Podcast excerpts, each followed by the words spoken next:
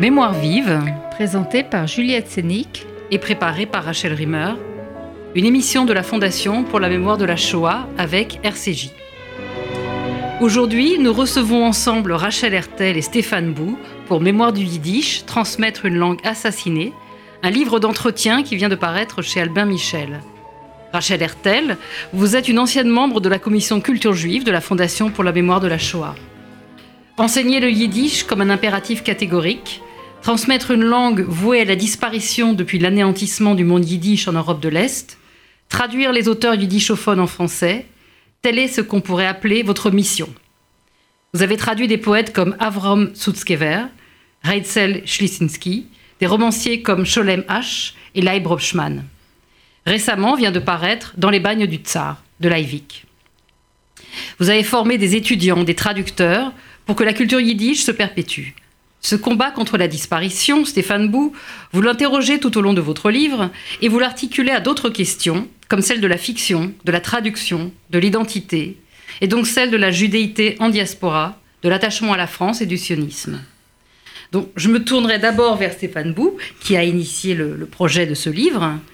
Vous travaillez entre autres sur la Shoah dans le cinéma, et ce livre s'inscrit dans une lignée d'entretiens, notamment avec Saul Friedlander et Elisabeth de Fontenay, Qu'est-ce qui vous a guidé cette fois-ci?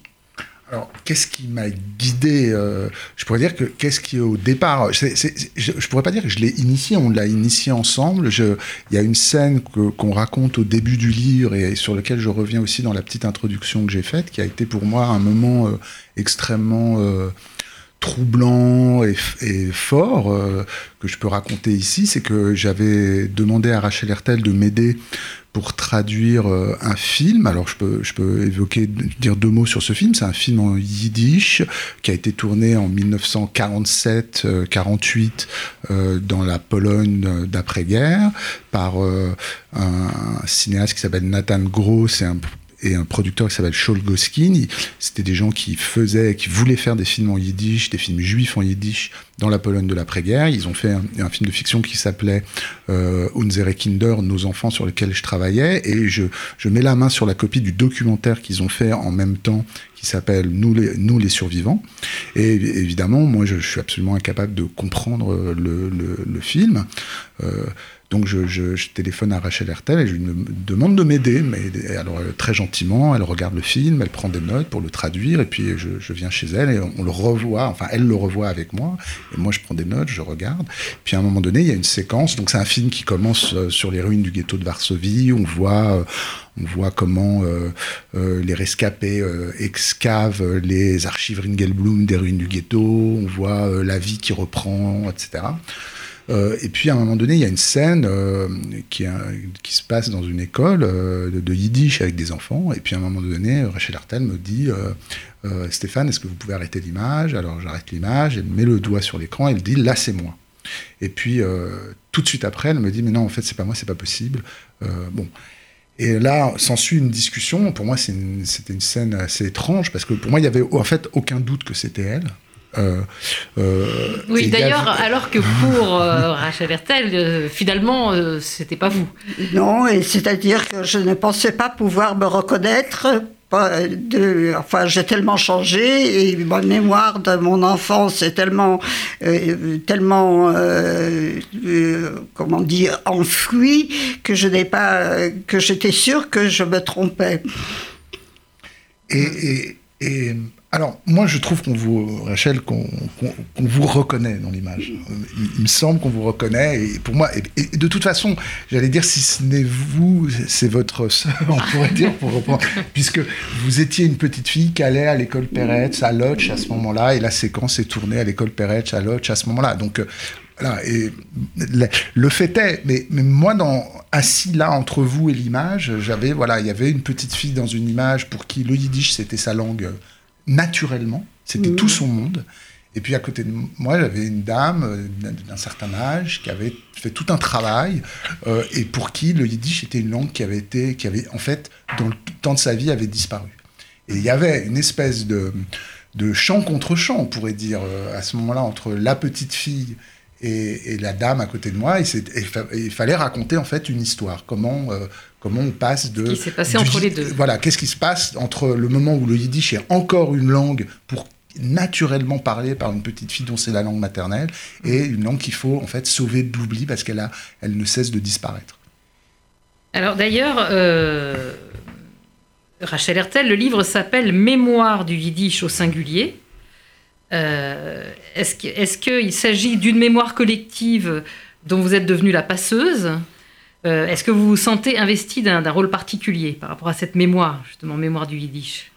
C'est-à-dire que je parle de la mémoire du yiddish parce qu'effectivement, je sens que la langue est en voie de, disparition et par conséquent, ce qu'il faut préserver, c'est la mémoire du yiddish par tous les moyens, par l'enseignement, comme vous l'avez souligné, pour former des enseignants, par la traduction, pour faire passer ce qui ce qui s'efface du, du monde des vivants et euh, le transmettre comme le, comme euh, la mélodie, comme Perret écrit dans une, euh, dans une nouvelle qui s'appelle La euh, Métamorphose d'une mélodie, où il s'agit d'un nigoun chassidique, d'une mélodie chassidique qui passe d'un lieu à un autre, d'une époque à une autre, et c'est toujours, elle se métamorphose, mais elle reste toujours la même. Eh bien, cette volonté de transformer, de la transporter dans une autre langue pour qu'elle reste la langue yiddish, eh bien, c'est ce que je me suis donné comme impératif et c'est ce que j'ai fait euh, au cours de toute ma, de toute ma vie, en fait. La, transporter dans une autre langue, c'est-à-dire la traduire finalement? C'est-à-dire la traduire. Et la traduction est pour moi une, translation et pour moi une, une manière de euh, marquer, à la fois de donner à lire pour tous ceux qui, sont, qui ne sont pas yiddishophones, qu'ils soient juifs ou non juifs. La traduction permet de faire entrer l'imaginaire yiddish dans une autre langue et dans une autre culture. Et c'est effectivement ce que j'ai essayé de faire. Et la traduction du yiddish est quelque chose de relativement euh, difficile parce que, étant donné son statut de et étant donné son statut d'effacement progressif, il, il joue à la fois le, le, la traduction joue à la fois un rôle testimonial et un rôle testamentaire. Et ça joue effectivement, ça permet de transmettre cette culture et en même temps, cette transmission est extrêmement douloureuse parce que en la faisant, on, on remplace en fait. On, la remplace, on la remplace et peu de traducteurs ont l'expérience de traduire d'une langue qui est en voie d'effacement. Mm.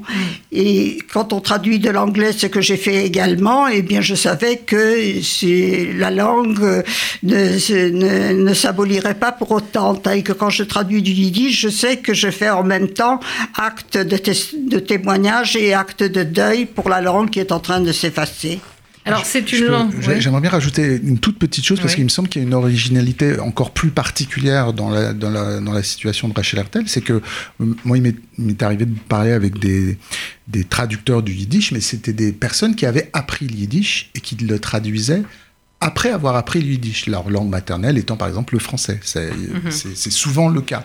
Euh, et qu'il avait appris universitairement. Et qu'il avait appris à l'université. Mais en tout cas, c'était pas leur langue maternelle. Euh, mm. la, spécificité euh, sur laquelle Rachel n'a pas, pas insisté là, c'est que, qui est la sienne, c'est que on pourrait dire qu'elle traduit sa langue maternelle, sa propre langue. C'est une situation historique pour moi mm. d'une spécificité absolument inouïe. C'est qu'elle traduit sa propre langue maternelle qui a disparu. Oui. C'est quelque chose euh, d'inouï en vérité. Oui. Et, une langue que vous avez apprise, donc comme vous le dites dans le livre, par la peau. Euh, oui, c'est ça. Je, je, en fait, tout ce que je porte, c'est en quelque sorte apprivoisé par mon être tout entier. Et euh, je pense que, en fait, j'ai deux langues maternelles parce que les choses étant ce qu'elles ce qu'elles sont pour moi, dans mon itinéraire, le français s'est imposé et j'écris en français, mes livres sont en français et mes traductions sont en français. Donc, je traduis effectivement ce qui est particulier de ma langue maternelle à une autre langue maternelle. Vous l'avez apprise à 10 ans, à 12 oui, ans. C'est pas vraiment ce que vous racontez, justement, c'est que c'est pas une langue maternelle. Il y, a la, il y a la langue peau, la langue qui infuse à travers le corps, dont on est entouré, dont on est enveloppé dans le phalanstère où, où vous vivez. On va revenir sur cet endroit. Et il y a la langue que vous apprenez à l'école, euh, avec ses règles de grammaire, avec sa rhétorique. Euh, et donc, il y a deux, ces deux manières d'envisager la langue, et, euh, et, du coup, de manière d'envisager aussi la littérature. Euh, donc, est-ce qu'on peut dire que ces deux langues maternelles, justement, enfin... Écoutez, en tout cas, elles sont euh, symbiotiques. C'est-à-dire que c'est à la fois euh, ma langue maternelle et ma langue de française qui sont à égalité, enfin, dans mon, dans mon vécu. Et donc, je peux rêver en yiddish comme je peux rêver en, français. Et donc, euh, c'est véritablement complémentaire, totalement complémentaire. Il n'y a pas une langue qui est la langue de la famille, la langue de l'intime et la langue de l'académie, en fait, euh, la langue française qui serait la langue de l'académie. Euh, il y a la langue qui est de, la langue de l'intime, mais je pourrais dire que les deux langues sont des langues de l'intime pour moi, parce que dans mon enfance, c'était l'unique langue que le yiddish était l'unique langue que je possédais, mais très vite, à l'âge de 10 ans, j'ai appris le français et j'ai commencé à lire en français et l'école, évidemment, j'ai une grande dette à l'égard de l'école républicaine et, laïque parce que elle m'a appris euh, précisément euh, les règles d'analyse, de, de, les règles rhétoriques. Et ce qui était intéressant pour moi, c'est de pouvoir lire à la manière de l'école les textes yiddish et à la manière qu'avaient de lire euh, leurs textes les poètes eux-mêmes, c'est-à-dire sans, sans cette, euh, cette euh, attention à la rhétorique en oui. quelque sorte. Et moi, je pouvais lire dans les deux sens. Je pouvais lire les, la littérature française à la manière yiddish et la littérature yiddish à la manière française. Donc c'est véritablement quelque chose de tout à fait symbiotique. Oui, et d'ailleurs, euh, c'est pour ça que vous dites que votre euh, judéité française ou votre francité euh, juive sont symbiotiques. Enfin, c'est-à-dire que ça se rejoint par, euh, par la, en fait, par la littérature, finalement. Enfin, par... Finalement, par la littérature. Je dirais bien que la littérature est véritablement le, le, le, point de, de, de rencontre de, de, de ma vie. Alors, euh, on, va revenir quand même pour, pour comprendre euh, votre histoire. Euh, il faut revenir en 1948, quand vous. Mmh. Finalement, le, le moment où, d'où datent vos, vos, premiers souvenirs d'enfance, c'est-à-dire mmh. puisque vous, vous, ne souvenez pas de ce qui s'est passé avant. et vous vivez à Paris dans un foyer prêté par la famille Rothschild, rue Patin. Un véritable phalanstère peuplé d'écrivains, de poètes, de peintres, de chanteurs. Et vous dites que cette vie de bohème a été votre école, que vous y étiez libre. Euh, vous, utilisez le mot déstructuré, mais pas dans un sens négatif. En fait, vous vagabondiez vraiment et vous écoutiez tout ce que disaient les adultes. Et, euh, donc, finalement, vous, absorbiez par la peau euh, tout ce qui se disait, tout ce qui se faisait. Et donc, et dans cette communauté d'exclus, enfin, qui sont quand même très pauvres, qui viennent d'un monde anéanti, qui sont désespérés. Et vous racontez qu'il y a une, très grande vitalité qui se dégage de tout ça. Euh, et finalement, euh, ce que vous voulez transmettre, moi c'est une question que je me pose, ce que vous voulez transmettre euh, du yiddish, est-ce que c'est seulement la langue ou est-ce que c'est pas euh, aussi cette vie, cette vitalité? Oui, effectivement, euh, comme vous dites, je n'ai pas de mémoire avant 48, avant d'arriver dans la, dans la maison, dans le phalanstère yiddish de la rue du 9 rue. Et c'est là que je retrouve des souvenirs, je commence à avoir des souvenirs et de me souvenir de tout ce qui s'y est passé. Et effectivement, il y a, comme vous avez énuméré, toute cette tous ces créateurs qui sont rassemblés dans cette maison et qui est une maison qui a une vitalité absolument extraordinaire. On y chante, on y danse, on lit des, des œuvres, on, on édite beaucoup des, journaux, des revues, des, des volumes de poésie et des volumes de prose. Et donc, euh, véritablement, c'est un lieu qui m'a donné la vitalité, qui a été en quelque sorte le socle de ma vie pour la suite. Moi, ce qui me frappe dans l'expérience du phalanstère, c'est qu'il y a effectivement, c'est un lieu de vie la vitalité, l'énergie y est, mais c'est un lieu clivé aussi.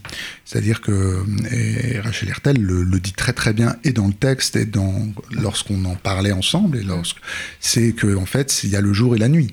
Il y a euh, le jour où on, vit, où on fait des expositions, où où, euh, où, cette énergie effectivement s'exprime. Et puis il y a la nuit, il y a les cauchemars, il y a euh, les souvenirs, il y a euh, les, les adultes qui murmurent au bout du couloir, il y a des mots qu'on comprend pas bien quand on est enfant, Treblinka. donc il y a, y a voilà, c'est les deux en vérité, c'est les deux. et ce qui est difficile à saisir peut-être, c'est c'est la dialectique entre ces deux, euh, ces deux moments, quoi. Le mm. moment de l'énergie, de la vitalité, puis le moment euh, de la déréliction, du chagrin euh, sans fond.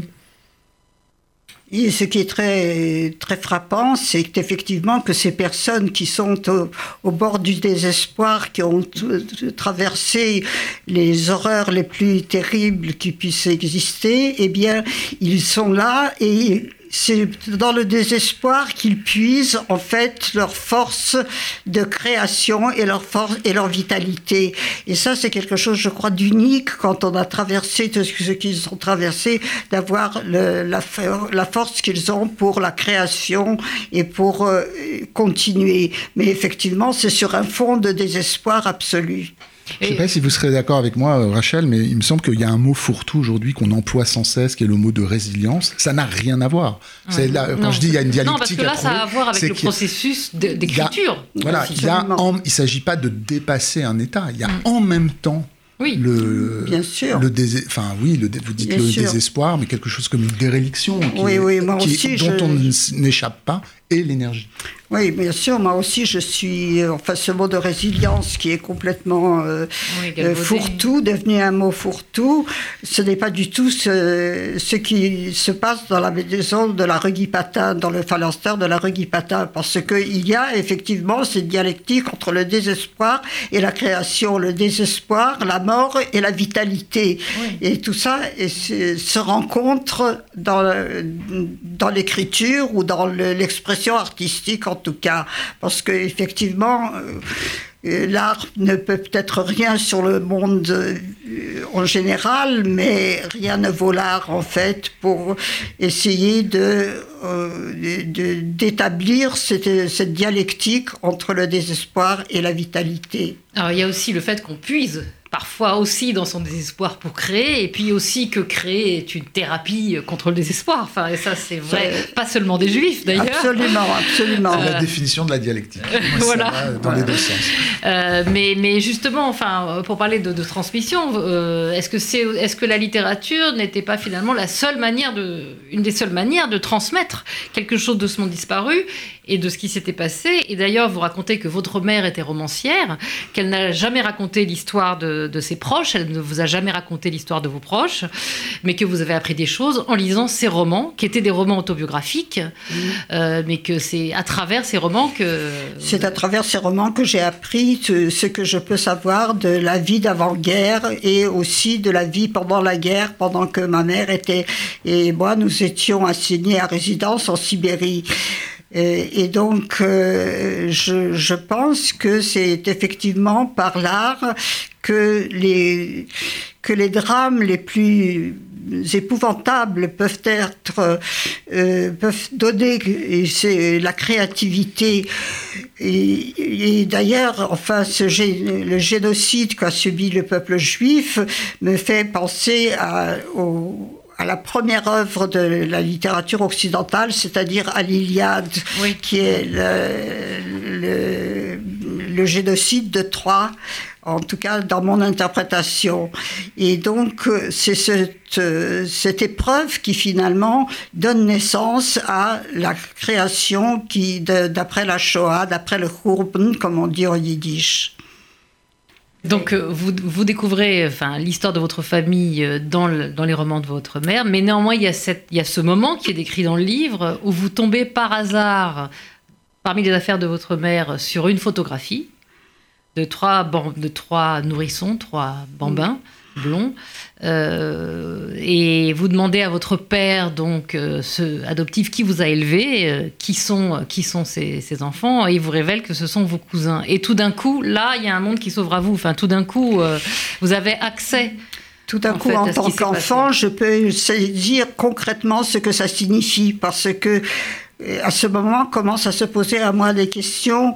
Pourquoi eux sont morts et pourquoi moi je suis vivante? Et comment est conciliable que je puisse vivre et vivre euh, si intensément alors que eux ont été massacrés et exterminés? Donc effectivement c'est un moment euh, d'épiphanie en quelque sorte pour moi. Et c'est véritablement quelque chose qui a marqué nécessairement toute, toute la suite de Et en fait, on sent à chaque fois finalement euh, euh, une présence des fantômes en réalité. C'est-à-dire entre ce, moment avec cette photo et ça, se voit aussi à travers l'œuvre que vous avez traduite de Lev Rochman, euh, à pas aveugle de par le monde, où il y a ce- cette scène qui est, qui est rappelée, qui est soulignée. et, ça, on a l'impression que Stéphane aussi, il est très sensible à, ce, à cette présence.